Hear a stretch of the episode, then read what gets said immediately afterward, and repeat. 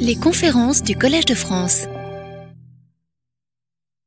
Monsieur l'ambassadeur, monsieur l'administrateur, chers collègues, chers amis, mesdames, messieurs, cher Oran Pamuk, le plaisir et, et l'honneur sont immenses de vous accueillir toutes et tous ce soir en cet amphithéâtre Marguerite de Navarre à la première des quatre conférences que donnera tout au long de ce mois de mai Oran Pamuk sur l'art du roman, conférences qui sont intitulées de manière énigmatique The Paradox of the Novelist, hein, le paradoxe du romancier. Ces conférences seront données en anglais, mais grâce au soutien de la délégation générale à la langue française et aux langues de France du ministère de la Culture et au soutien de son délégué général, M. Paul de Cinetti, ces conférences bénéficient d'une traduction simultanée en français, ce qui permet à toutes celles et tous ceux qui le souhaitent de pouvoir vivre en direct ces moments exceptionnels. L'ensemble de ces conférences est par ailleurs enregistré et sera diffusé plus tard sur les réseaux habituels et sur le site du Collège de France.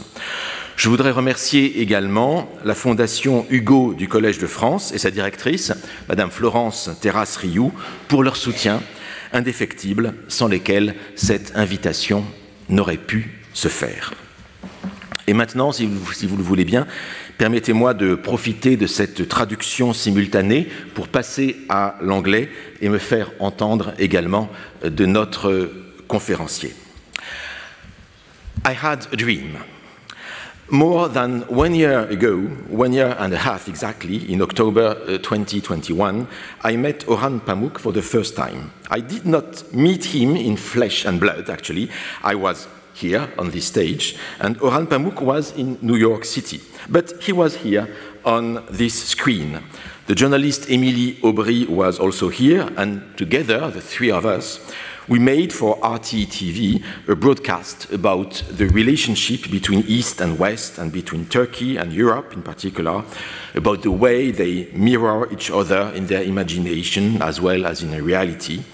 And we also questioned the power of literature in this kind of situation. And this was an exciting event.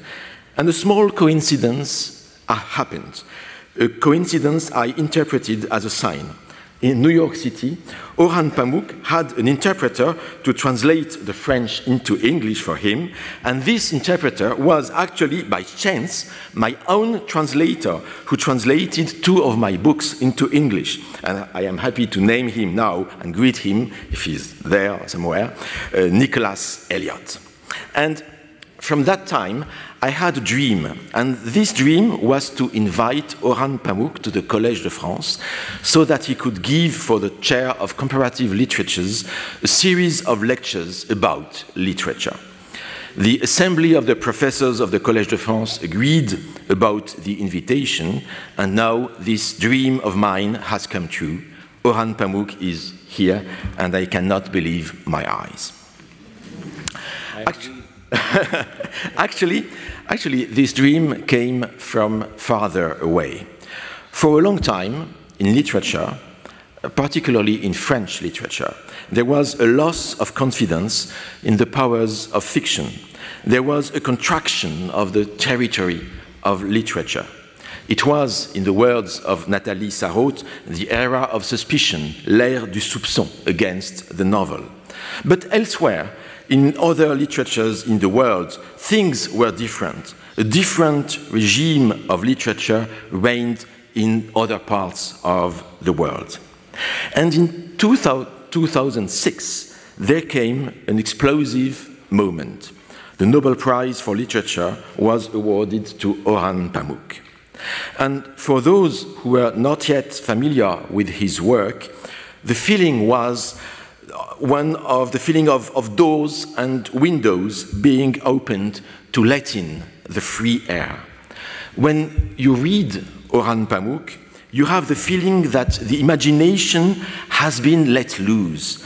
In Orhan Pamuk's novels, the dead speak, we can hear their voice. Objects tell love stories. Poetry is given a place in the novel. Great historical epics take place. The novel is rooted in a territory, in the architecture of a city, in the most remote countryside of a great country, and at the same time, it is accessible for those readers who live outside of this territory. And then love, love, love always there, was there as the driving force of the novel. And you will have recognized here in these mentions in no particular order the Black Book, My Name is Red, Snow, The Museum of Innocence, The Red Haired Women, Nights of Plague, among other novels. This is, with Orhan Pamuk, the resurrection of what we call in French, but there is no real translation in English, la, the resurrection of, of le, le romanesque, or what is the essence of the, of, the, of the novel. It is not the same thing as romanesque in, in English the, the Romanesque in its highest form. And this is world literature at its best. With Pamuk, we have a writer of lyrical expression, but also a writer of the passage between people and cultures, a writer of the Bosphorus, and deeply rooted in Turkish culture, and at the same time, a writer of the world, steeped in European literature. He has an exceptional position in the world that of an immense writer of Muslim culture who is deeply committed to human rights, to freedom of expression, and to the dialogue between peoples. Considered a protester in his country, Pamuk has criticized the rise of Islamism's social injustice and the lack of freedom of expression. He was the first writer in the Muslim world to publicly condemn the Islamic fatwa issued against Salman Rushdie in 1989. He also acknowledged in the press Turkey's guilt in the Kurdish massacres and the Armenian uh, genocide, which earned him death threats and summons to appear in court.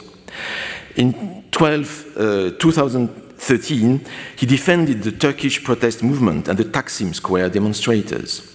With five other Nobel laureates, Mikhail Gorbachev, Desmond Tutu, Dario Fo, Günter Grass, and Rita Levi Montalcini, he had published a text denouncing the fate of Roberto Saviano, who has a price on his head by the mafia in Italy.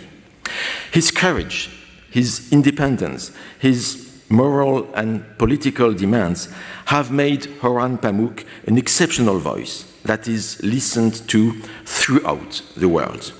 Orhan Pamuk is a Turkish citizen and the most famous cultural representative of Turkey today, I think. But he is also a citizen of the world, a global voice in Istanbul, in Paris, as in New York, where he is a professor at Columbia University, too. All this is extraordinary. But Orhan Pamuk would not have the strength necessary for his struggles if he did not anchor this strength in literature and in the novel. That is to say, in the power to speak for others, to speak in the place of others. And Orhan Pamuk possesses this power to the highest degree. And he also has the ability to reflect on this power of literature and to think about it. He has the ability to theorize his art, to make this reflection accessible to all, to make people understand its issues and mechanisms. American and British novelists Henry James and E.M. Forster are great novelists who have thought about the art of the novel. Orhan Pamuk is definitely in this line of reflection about the novel. And I am not unaware of the irony of welcoming Orhan Pamuk this year to this chair of comparative literatures when I have just devoted my course and my work to the edition of the Cours de Poétique given here at the Collège de France by Paul Valéry. Paul Valéry, who, I mean, I Orhan Pamuk's father was a great admirer and, and, reader, but Paul Valéry, who, as we know, made a profession of hating and despising the novel. Today, however, I welcome in the person of Orhan Pamuk the novelist par excellence, the essence of the novel incarnated. The marquise went out at five o'clock. La marquise sortit à cinq heures, Paul Valéry said to caricature, to caricature the novel. With Pamuk's novels, however, it is not only the Marquise who appears, but a whole people, a whole people who emerge, who speak, who tell stories, who express their ideas and feelings, who confront us with the very enigma of existence. Pamuk is the power of storytelling par excellence. So take this invitation to Orhan Pamuk as a compliment to Valéry's poetics Orhan Pamuk will make you realize what Valéry was not able to understand about the novel. In 2009, Orhan Pamuk gave a series of lectures at Harvard Universities, Harvard University, the Charles Eliot Norton Lectures, which he later published as The Naive and the Sentimental Novelist. Those lectures are models of the genre and this essay on the art of the novel has become a classic already. 14 years later, Orhan Pamuk is returning to this reflection and completing it. And it is here and now at the Collège de France. These lectures will also be published soon, and I have no doubt that they too will become classics. All that remains now for me is to yield the floor to Orhan Pamuk. But first, I must perform an important ritual. It is not only at my suggestion, but at the invitation of the entire assembly of professors that Orhan Pamuk will give his four lectures as a guest speaker at the Collège de France. It is therefore in this respect that I have the pleasure and the honor, on behalf of the administrator of the Collège de France, to present Orhan Pamuk with, okay, here it is, with the medal of the Collège de France, which bears the beautiful figures of the founder and inspirer of the college, the humanist Guillaume Budé.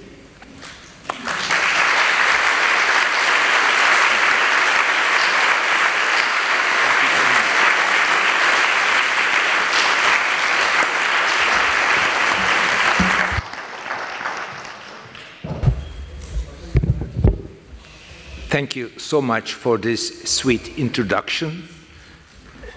Um, a little bit of exaggeration, if it's a praise, is pardoned.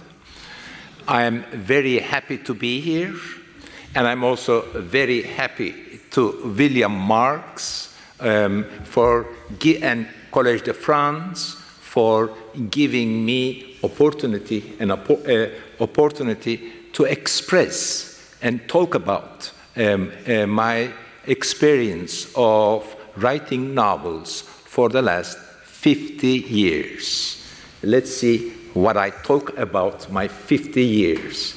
I will deliver, as William said, uh, four lectures, uh, general title being The Paradox of the Novelist, and the first lecture, first lecture is, of course, about beginning.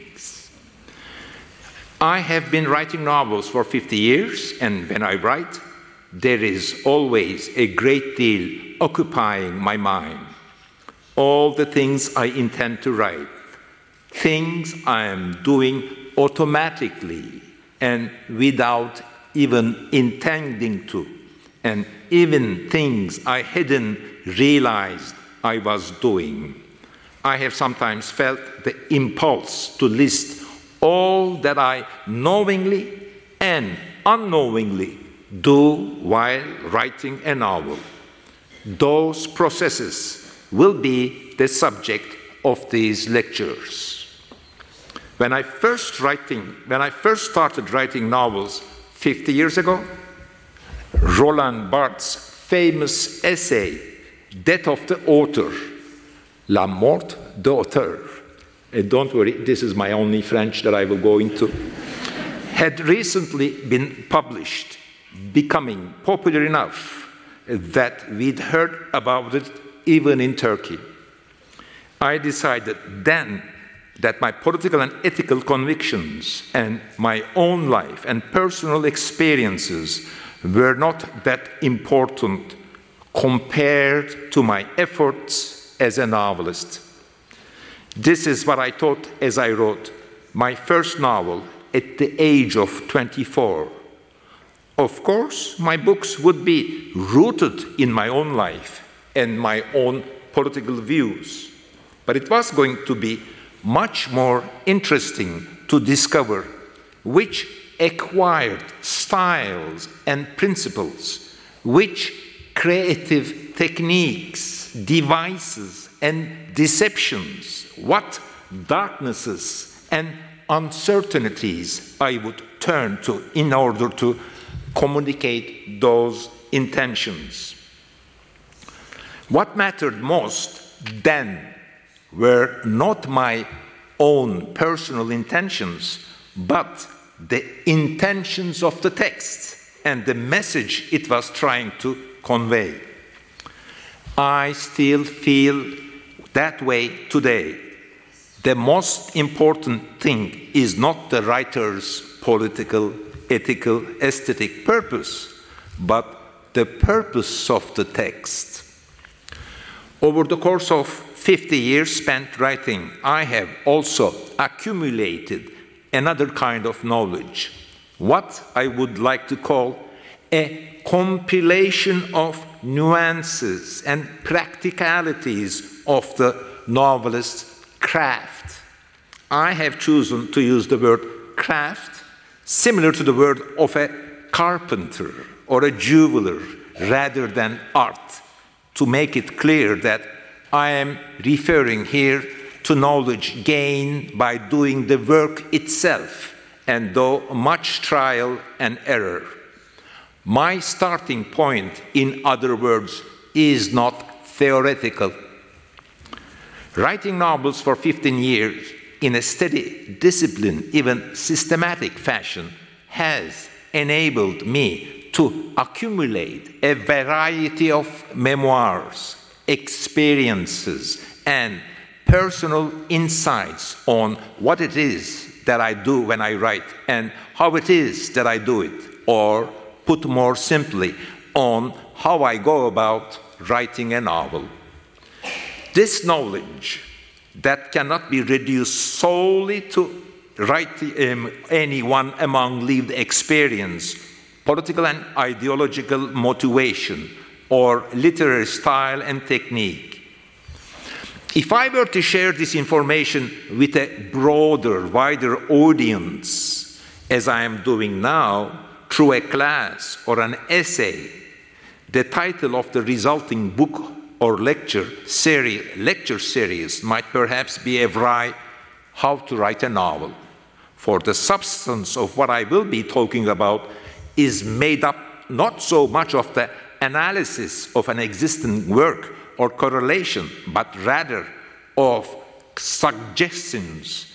Again, rather of suggestions, memoirs, advice, and ideas based on personal experience that might, that might show the best way to devise something that wasn't there before and which requires a certain craftsman-like effort to produce, to produce a novel. But I would not wish for the how-to handbook feel of these lectures to put off any literary scholars now that we are in Collège de France. The experiences that I will share with you from my own and from other novelists' working lives will touch upon subject, subjects of academic appeal, which we might summarize under the heading of How do you write a novel? as well as areas of literary and personal interests, including questions of ideology, politics, representation, and autobiography. The insights I will discuss here could also be more straightforwardly described as simple suggestions, words of warning, and advice of the kind that theories of literature or identity are not usually interested in.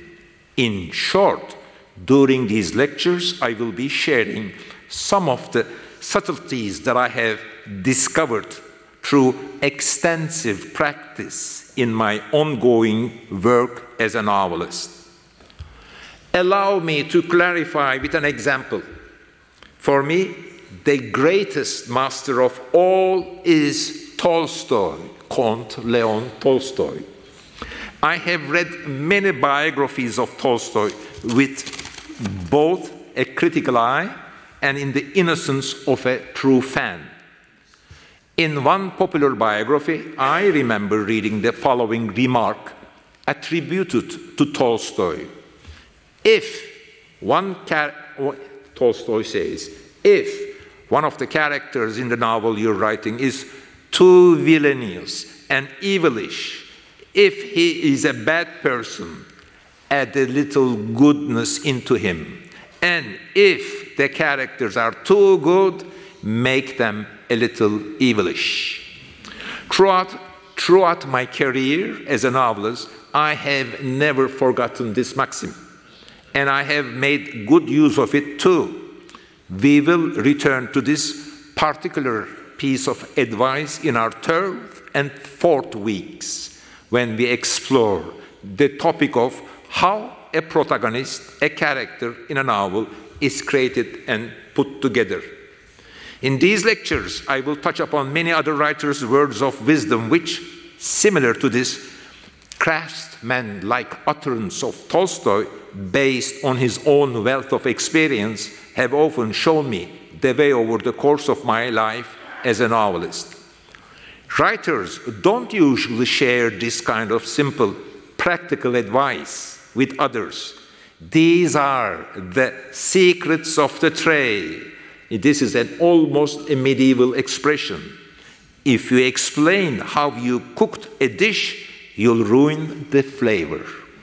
So, it is best to describe your novel as if it had come to you in a moment of celestial inspiration, exposing stitches, the corrections, the traces of your craft will erode the perfection of your work. It can undermine the perception of your text as the transcendent product of a burst of a creative ingenuity and one that is, in its final form, untouchable. This explains why, barring certain exceptional circumstances, novelists tend to hoard their wisdoms like treasure. Perhaps I should have called these lectures Confessions of a Novelist instead. One of the questions us novelists are most often asked is How did you write this novel? It's a question that is simultaneously a compliment. The more effective, the more interesting the structure or plot of your novel, the more often you'll be asked this question. Readers want, the readers want to figure out why your novel has had a particular effect on them. This is at the same time the readers attempt to understand themselves through literature. The question also contains a longing to remember the world of the novel, to go back and add to it, to wonder again therein. But most of all, it reflects a desire to find out how that world was created in the first place. In other words, to learn its formula, the novel's formula, understand the mechanism behind the spell it weaves, and in so doing, step beyond its veil. The keen interest generated by this question is also useful to book critics. Another equally popular question goes as follows How did you start writing this novel? There is a certain kinship between these two questions related to the very popular misconception which states that once you started writing your novel, you are basically already halfway there. The truth is that some of the greatest, most brilliant writers of all time have uh, had drawers full of novels, began with great enthusiasm, but never finished. I will talk a little about them today. But first, let me ask this are novelists really the most reliable witnesses to the conception, evolution, and completion of their own novels? Be prepared, be prepared to greet everything I tell you with a hint of suspicion. I may not be a trustworthy witness to the meaning of the novels I write, but on the subject of how I write and finish a novel, there is no better witness than me. Let's begin with the most common illusion there is around the genesis and construction of a novel and how the writing process begins. In my opinion, the most rampant and most common misapprehension concerning the art of the novel, and one shared by a vast audience ranging from ordinary readers to academic researchers, is that novels awaken, come alive, and are conceived in, the, in their writer's mind all of a sudden. It is a misapprehension, a wrong idea, inspired by certain mythical scenes from the history of popular science. Think of Archimedes shouting, Eureka! after a sudden flash of insight in the bath leads him to discover the buoyancy of water. I suspect that many readers, journalists, literary critics believe that novels too materialize in their author's mind in a similarly sudden eureka moment. They seem to think that if a novel is a tree composed of 10,000 leaves, 500 branches, we're going to talk all about them, and one main trunk, the talented novelist must have conceived all of them all at once. Before I embark on a more detailed and analytical dissection of this misunderstanding, this uh, misapprehension, encouraged by all sorts of popular myths about the nature of inspiration, I will begin with a more emotional response. A novel is not a short poem. Being a novelist is like setting off on a long, long, and patient journey, sometimes endless. Being an novelist is like a long, distant runner. Sometimes the run ends longer than you expected. Being a novelist, being it means writing and rewriting and rewriting non-stop, figuring things out as you write. Now, let us turn to the more reasoned response. In order to write and rewrite, you have to begin somewhere.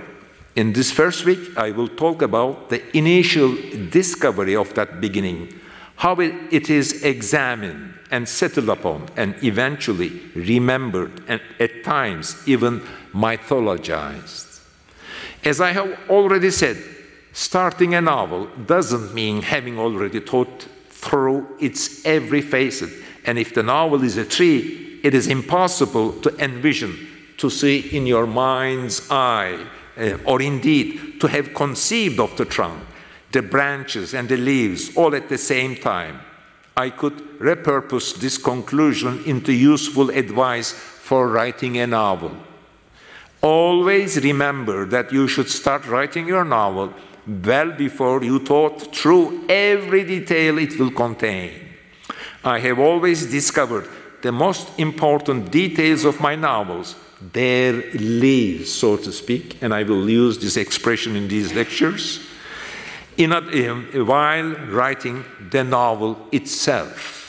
By the time we have finished writing, that first detail, that first leaf, we were so excited about when we started off and ends up being not that important at all. Let me give you an example from one of my favorite novels. In 1956, William Faulkner gave an interview to the Paris Review in which he spoke of the first leaf of one of the first one of his most remarkable novels, The Sound and the Fury.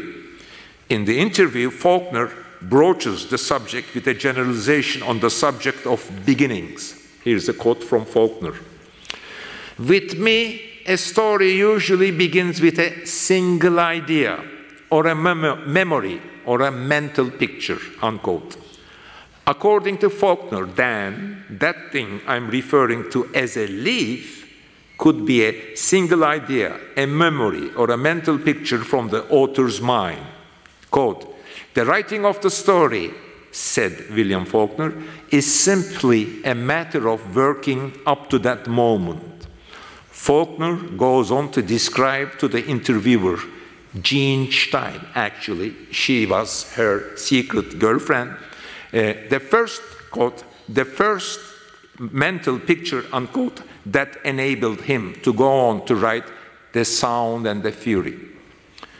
Again, quote, it began with a mental picture. I didn't realize at the time it was symbolical. The picture was of the muddy seat of a little girl's drawers in a pear tree where she could see through a window where her grandmother's funeral was taking place and report what was happening to her brothers on the ground below. By the time I explained who they were and what they were doing and how her pants got muddy, I realized it would, it would be impossible to get all of it into a short story and that it would have to be a book. By book, by the way, William Faulkner means a novel. It emerges from these reflections that Faulkner had clearly identified that first leaf we have been talking about, but it seems he realized that this leaf was the germ of a novel, The Sound and the Fury. Only later, once he had set about creating a story that would clarify the picture in his mind. In 1933, four years after the novel was published, Faulkner penned an essay about how he wrote The Sound and the Fury. The text had been commissioned had, uh, had been commissioned for a special new edition of the book by a publisher who had sensed that it was destined to become a classic of modern American literature. But in the end, this new edition was never published, and Faulkner put his introduction aside.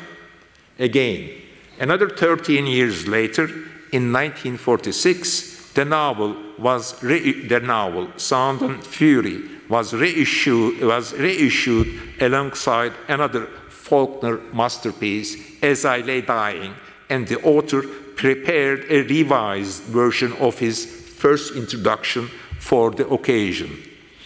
Researchers Philip Cohen and Doreen Fowler have looked closely at the differences between the two versions of Faulkner's introduction to the sound and the fury.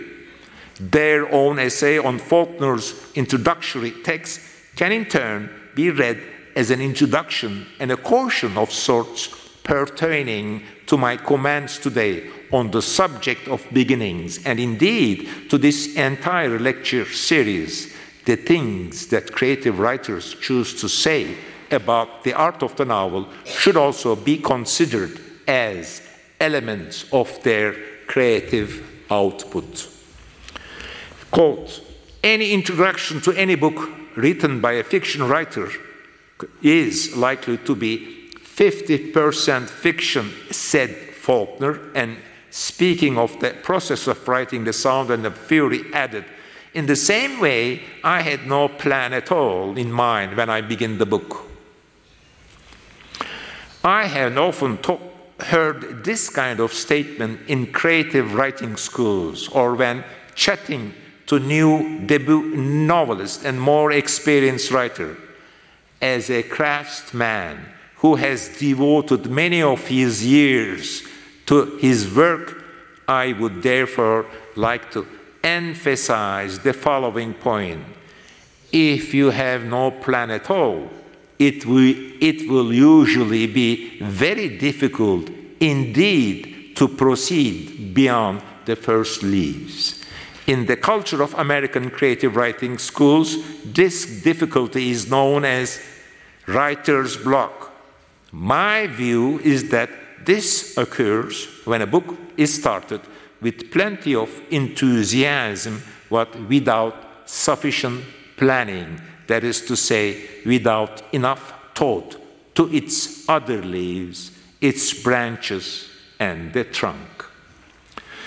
Those who read Cohen and Fowler's article will learn that in shaping the sound and the fury, which we can all agree is a work of genius, Faulkner based the principal protagonists on the stirrings of his own soul Faulkner explained the troubled spiritual condition experienced by each of the three bro- brothers in the story and their unusual attachment to their sister by noting that they represented the three primary facets of his own soul. For the three brothers, uh, their sister fulfills a maternal role. Later, when rewriting the introduction, Faulkner, a conservative Southerner, would remove the paragraph in which he had previously admitted to his excessively close bond with his own mother. We have spent enough time on the genesis of the sound and fury, but that first idea, the first leaf, which Faulkner pictured for the novel, is situated not at the beginning of the book, but in its closing pages. I'll give you another example. The same is, in fact, true of Tolstoy's Anna Karenina. The event of the person that served as the original inspiration, the first leaf of Tolstoy's Anna Karenina, was a 37 year old woman called Anna Stepanova, who worked as a housekeeper for, for one of the great writer's neighbors. We can infer this from a letter written by Tolstoy's wife, who is engaged in, uh, uh, in ver- uh, wife. I'm sorry. We, that, I refer to a letter written by Tolstoy's wife. Housekeeper Anna is always fighting and arguing with her husband, who is uh, engaged in various affairs with other women and with the family governesses. One day, Anna Stepanova, her patience runs out, and met with jealousy, she throws herself under an oncoming train. She leaves behind a letter for her husband. You are my killer. If you wanted to see me, you can view my body on the rails at Yasensky. Eh, Yasensky. Tolstoy, who knows the woman's employers well, is present at the autopsy. His wife, Sophie, Sophia, will describe in her letters how much this incident, how much this incident affected Tolstoy. Anna Stepanova kills herself in 1872, one year before Tolstoy began to form the character of Anna Karenina, whose suicide at a rain station closes his novel. Again, it was at the end. The story in his book, Creating Anna Karenina, reminding the reader that both the Anna of the novel and Tolstoy's neighbor had neighbors had housekeeper Anna had eyes of the same lead like gray. We are, so we are grateful to Bob Blaisdell for writing that wonderful book about making of Anna Karenina. Clearly, Tolstoy pictured his female protagonist's suicide at the train station. In other words, the end of his novel before he had even started writing the book. This idea ends up shining in its own particular light upon the whole of the novel. Tolstoy will set many allusive scenes in train stations and on train carriages and have Anna's son play with toy train sets through the novel. Vladimir Nabokov wrote about this in a very clever way in his lectures on Russian literature. But in many novels, this preeminent moment we have termed the first leaf takes place in the opening pages, not at the end. A ship sunk in a storm, and the survivors have washed up on a deserted island. A child is born in a house in a bustling city. A character returns after many years to the place where they spent their childhood. Each of these openings promises much to the reader, but on their own, they're not enough to allow the author to continue with the novel. To be able to start writing a novel, the writer needs plenty of what Faulkner referred to as first seeds of the leaves Vladimir Nabokov sometimes called nerve ending, nerve endings, regardless of whether they are situated in the beginning or the middle or the end of the novel. Our imagination must teem with ideas about what the survivors of the shipwreck will do on the island, what they will experience, what kind of trees there will be, what the sea is like. We will need to know more about the newborn child's past, their family history, the experience they will go through. Know these things almost as well as if we had similar experiences ourselves before we sit down to write the story of the character returning home after many years. We will need to have thought about the things that will happen to them. Picture these events as scenes from the book. Imagine them as leaves growing on the tree of the novel. Similarly, before we can start writing a novel about a, about a, a woman who committed suicide at a train station, we must already have imagined many other details from her life and pictured the full outline of numerous leaves. What makes it possible to come up with enough leaves is to spend some time thinking about the plot of the novel and all the other characters who will populate it. These are the questions we need to ask ourselves if we are to delve further into the question of beginnings. One, when Faulkner first imagined the scene with the sister on the tree, that mental picture he would go on to describe so effectively, where there really, as he himself claimed, no other significant ideas in his mind about what would later become the novel The Sound and Fury. I suspect there must have been folk, um, I suspect there, there must have been more ideas, I mean. Faulkner was eager to write a novel which would combine a first person narrative with the techniques stream of consciousness, just as in, just as in James Joyce's Ulysses, which had been published seven years ago. Joyce's novel had gained an extraordinary status within global literary circles, becoming nothing less than a symbol for innovation and modernity in literature. It had achieved this level of success in part because Joyce had stayed unerringly true to an approach that eschewed any considerations of popularity or commercial viability the kind of approach to which we sometimes re refer today, many years later, I mean, as a quote, modernist literary ethics. In his essay on how he wrote The Sound and Fury, Faulkner devotes less space to the scene with the si sister on the tree than he does to lamenting, complaining about the commercial failure of his early work, spending much more time explaining how he started, strived to write an, an unabashedly creative experimental novel without worrying too much about whether it could be published um, and how it would sell than he ever does on exploring that first mental picture. That is what I refer to as first leaf. Two, similarly, even as he thought about the woman next door who had thrown herself under a train, Tolstoy also had other important ideas about the novel he was going to write. While Faulkner had emulated James Joyce's Ulysses, Tolstoy wished to write a novel like Flaubert's Madame Bovary, which had been published in France 20 years before to great acclaim and became hugely influential in the global reception of the art of the novel.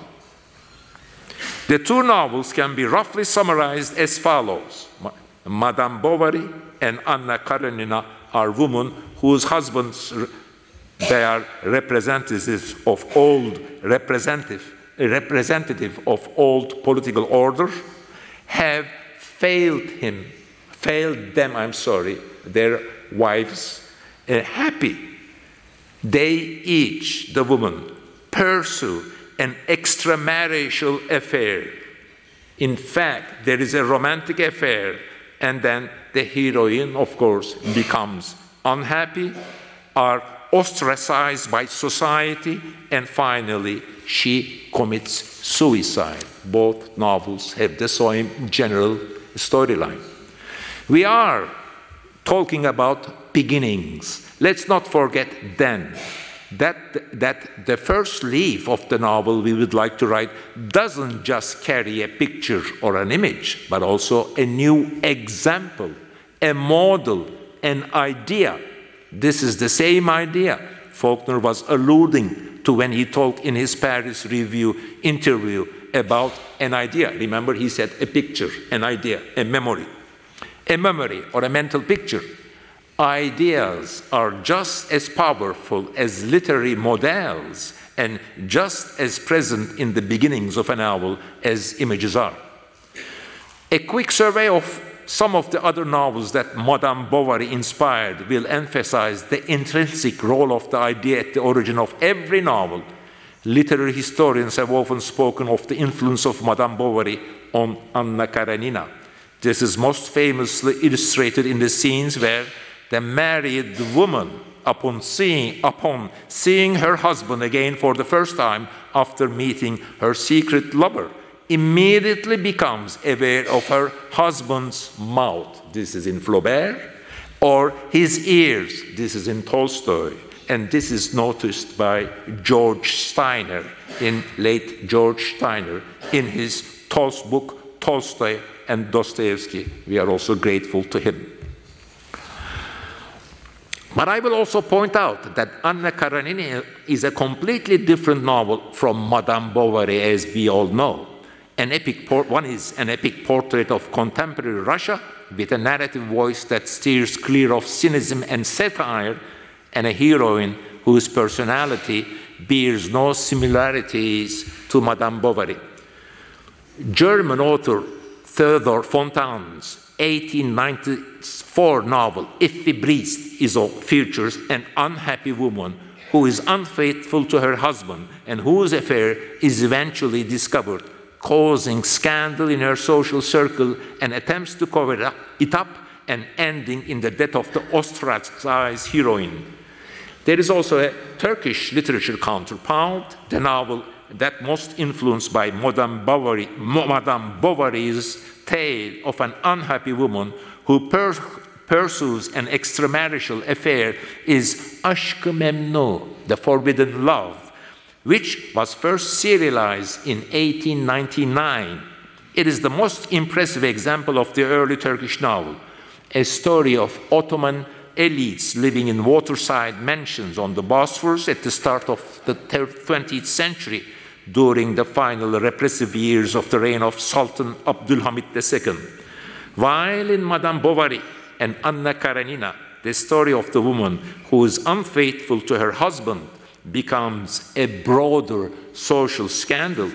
In the German story of Effi Briest and in Istanbul's Aşk-ı Memnu, the dishonor is contained within the family this reminds me sometimes that traditional conservative values are perhaps stronger in Germany and Turkey than they are in France and Russia. And this, these two sentences is what is all comparative literature is about, by the way. All that said, our subject today is not the similarity between these novels, but their differences. Remember that over the course of its evolution from the first leaf, the first picture, the first idea to its final form, a novel will be influenced by many different factors, so much so that its author could never predict the shape the novel will eventually take just by looking at that first idea, that first leaf, or that first picture. If a novel is to be rich, complex, and profound, I think this is essential. Truly great novels never adhere to what their authors imagine when they begin to write the first few sentences. To help us to visualize this idea, let's think back to how James Joyce started writing Ulysses, the greatest classic in the history of the modernist novel. Joyce had initially envisaged this long novel as a short story similar to the Chekhovian stories in his collection, Dubliners, In fact, one of the working titles for Dubliners was Ulysses in Dublin, and scholars of James Joyce will often remind us, insufficiently attentive readers, that some of the characters in Dubliners feature in Ulysses too. The, to the question of how a novel is, uh, to, the, uh, to the question of how a novel is begun, I might smile and respond. It starts as a short story and thus reveal the secret origin of many other novels too. Some novels are indeed extended short stories or are composed of chapters, each of which could be written as an individual story. These types of novels repeat the same, um, same figures, the same pattern again and again, like sheets of wallpaper. Some novels, on the other hand, can make us forget that they began life as a short story. Once the author has imagined, perhaps even written down the first leaves of the novel's tree, they will go back and revisit them. Meanwhile, their own thinking may have changed significantly, and they will make us of uh, may will make us use of new ideas to grow to grow fresh leaves upon their tree. But perhaps it would be more accurate to put it this way in the transition from short story to long and strange new novel, the author will see their dreams and ideas clash and conflict with what they actually end up writing. They will continually change their plans and their minds as they write. A truly great novel is not a wallpaper, but a three dimensional portrait or a landscape. That deep, dark, and at times mysterious and unknowable quality that makes a novel a novel and separates it from other novels orig uh, originates in the writer's changes of mind and in their willingness to contradict themselves. Every time the author chooses another leaf to write about, they examine the plot and the events of their novel through fresh eyes and a new perspective, journeying through time and exploring the different forms the story may take in their characters' memoirs. The more the author writes, the farther they will venture from that first leaf on the tree of the novel, creating completely new and different leaves along the way. It is also possible to write a novel without doing any of this and maintaining instead the style and texture of that first leaf throughout the course of the novel.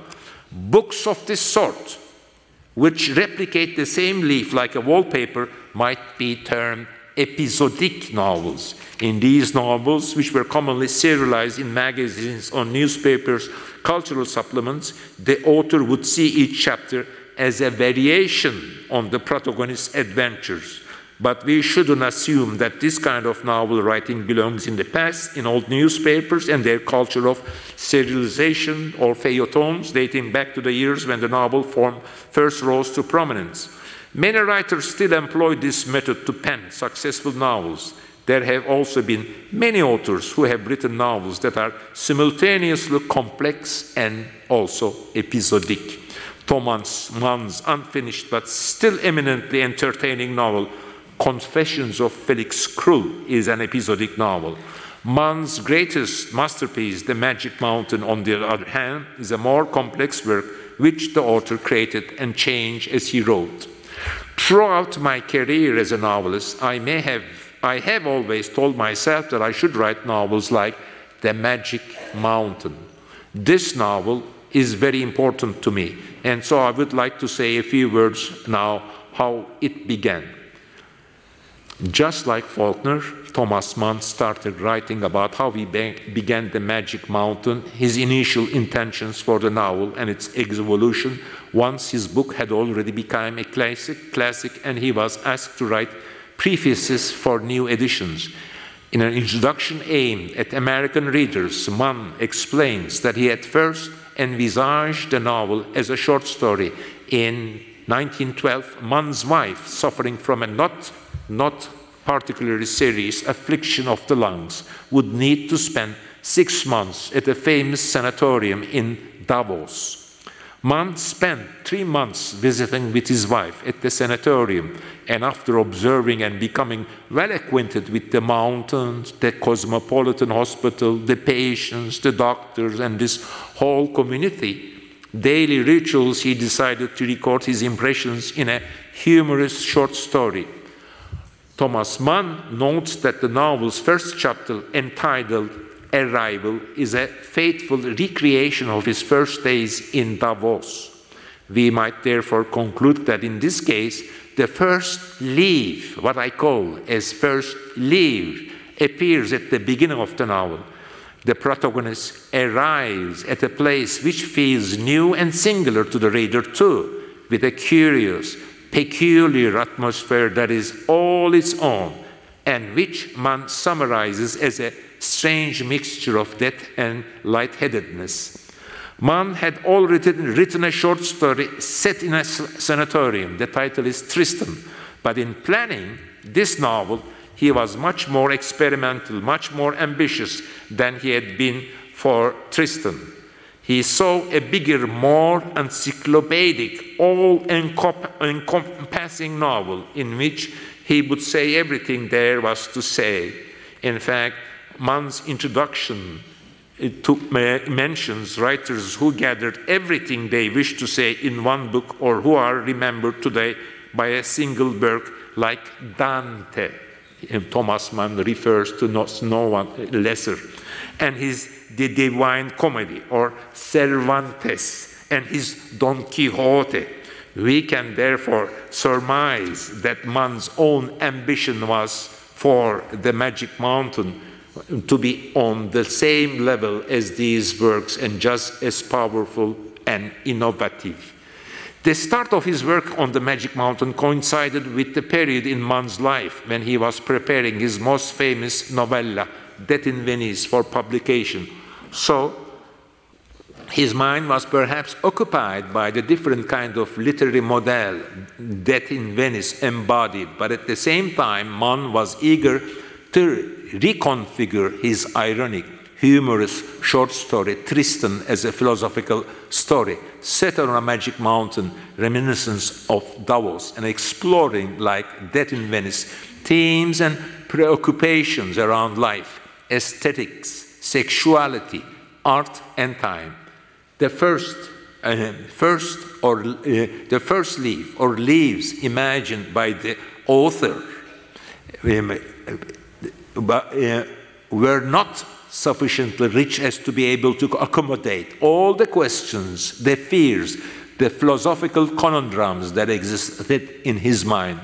Many more and varied leaves would be required in his essay on how he wrote The Magic Mountain, Mann speaks of his patience and notes that his novel may not be particularly easy to understand, but does not make any direct reference to how he pictured and committed to paper the second, third, and further clusters of leaves which have been our subject this week.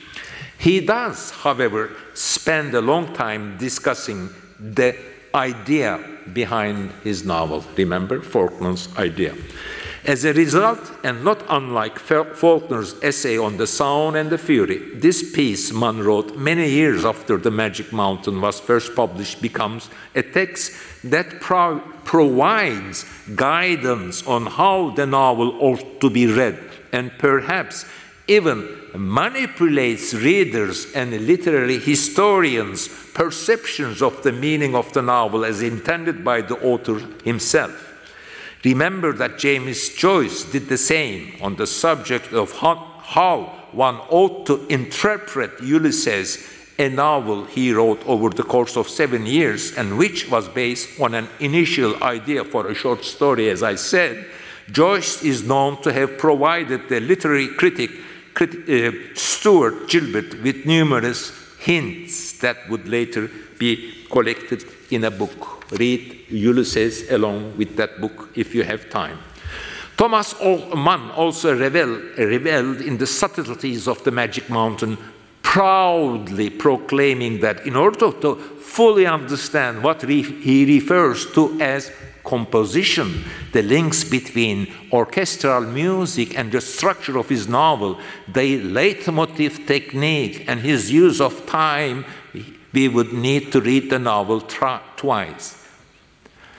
In his Paris Review interview, Faulkner too suggested, in a less authoritarian, more provocative tone, that those who couldn't understand his book should try reading it again. Thomas Mann also makes a comment reminiscent of Faulkner's claim that he wrote The Sound and the Fury without any thought to its commercial success quote now, we are quoting Thomas Mann. The subject matter of the Magic Mountain was not by its nature suitable for the masses. The authors of these two great classics of modernist literature are vividly aware of the strangeness of indicating how their novels should be read and interpreted, and that is perhaps inappropriate for them to be drawing attention to the philosophical concepts, the aesthetic qualities, the symbolism, and the allegorical elements within their novels. Yet they can't help themselves, they do it anyway. There is no one more conscious of this inherent conflict within modernist ethics to speak or not to speak, and of the malaise of the author who knows that nobody is better equipped than they are to talk about their own complicated work than Umberto Eco. Like Faulkner and Mann, Umberto Eco also penned an essay on how he came to write his rich and complex postmodernist classic, The Name of the Rose.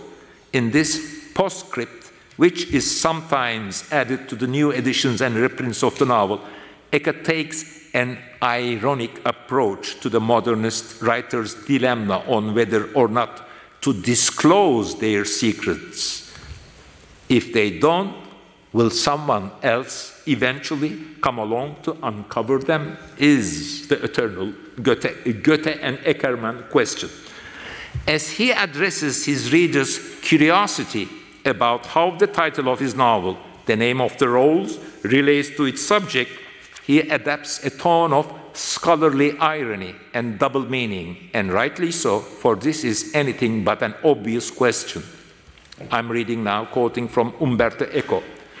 A narrator should not supply interpretations of his work, otherwise, he would not have written a novel, which is a machine for generating interpretations, unquote, he writes proceeding to note that one of the principal obstacles to the realization of this lofty aim is that every novel must have a title. Eco continues, the rest of the piece, one of the most amusing texts ever written about how novels are interpreted but not to be in, uh, how novels are interpreted but ought not to be interpreted by their own author authors is in the same cheerful vein. This remarkable essay also abounds with clues on how to begin a novel and how to keep going with it. And you know, in these lectures, I'm also talking to a young author who wants uh, to write a novel. Eco continues. The rest of the piece, uh, one of, the, um, uh, yeah, I have been teaching comparative literature at Columbia University for 16 years, and inevitably I too have sometimes found myself setting my own novels as reading and having to discuss my own work. Aware as I am of awkwardness involved in interpreting my own novels at the start of every semester, I always tell my students the following story. In 1957, a group of professors who were great admirers of Vladimir Nabokov were considering offering him a professorship of modern literature at Harvard University. But some of their colleagues, particularly those who specialized in Russian literature, were against this idea, displeased with Nabokov's contempt for Russian writers, uh, especially, particularly Dostoevsky. And the most famous one who didn't like Nabokov was Roman Jakobson. The debate grew increasingly heated. In the American years, the second, second volume of his brilliant two volume biography of Nabokov, Brian Boyd writes Quote, Nabokov's advocates ask if he were not a very distinguished novelist in his own right, meaning Nabokov. To which Roman Jakobson, the famous formalist linguist from Harvard's Department of Slavic Literature, replied, quote, Roman Jakobson, Gentlemen, even if one allows that he is an important writer, are we next to invite an elephant to be a professor of zoology?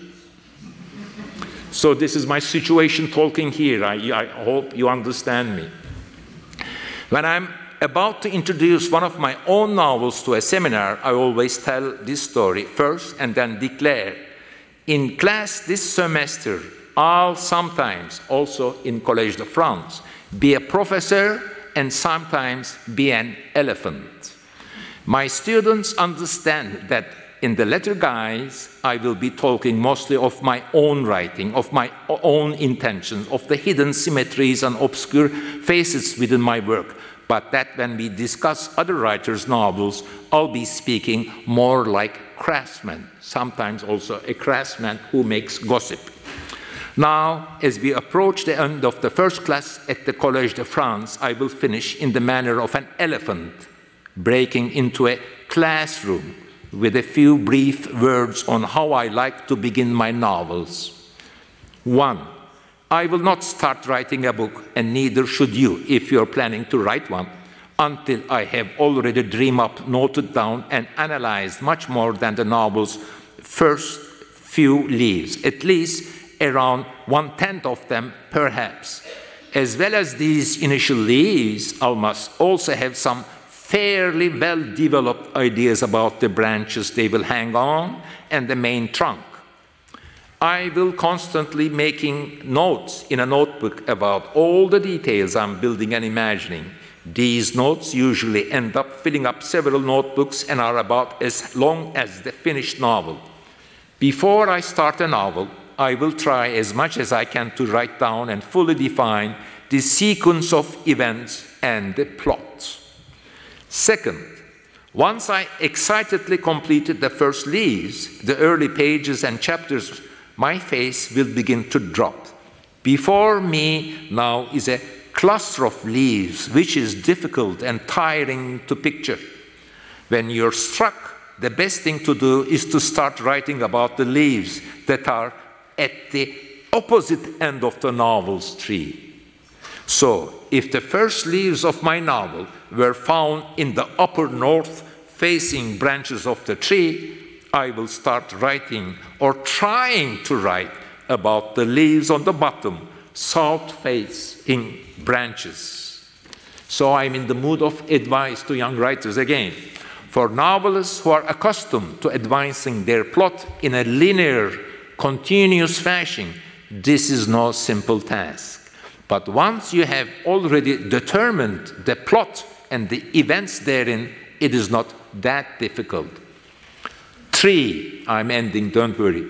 Three, by this point, it will have become easier to imagine the leaves and branches that fill up the space between the first and the second cluster of leaves, and to identify all the folds in the tree trunk. So I'll keep going little by little. The more I write, the easier it becomes to imagine and write down the previously unimagined leaves. Emboldened by this newfound ease, I will often go back and rewrite passages I had already written. These rewrites, in turn, will make it easier to envision other parts of the novel that I have not yet thought of. Next, week, I will return to this feeling of ease and discuss the contradiction that exists between the picture in the novelist's mind and their ideas.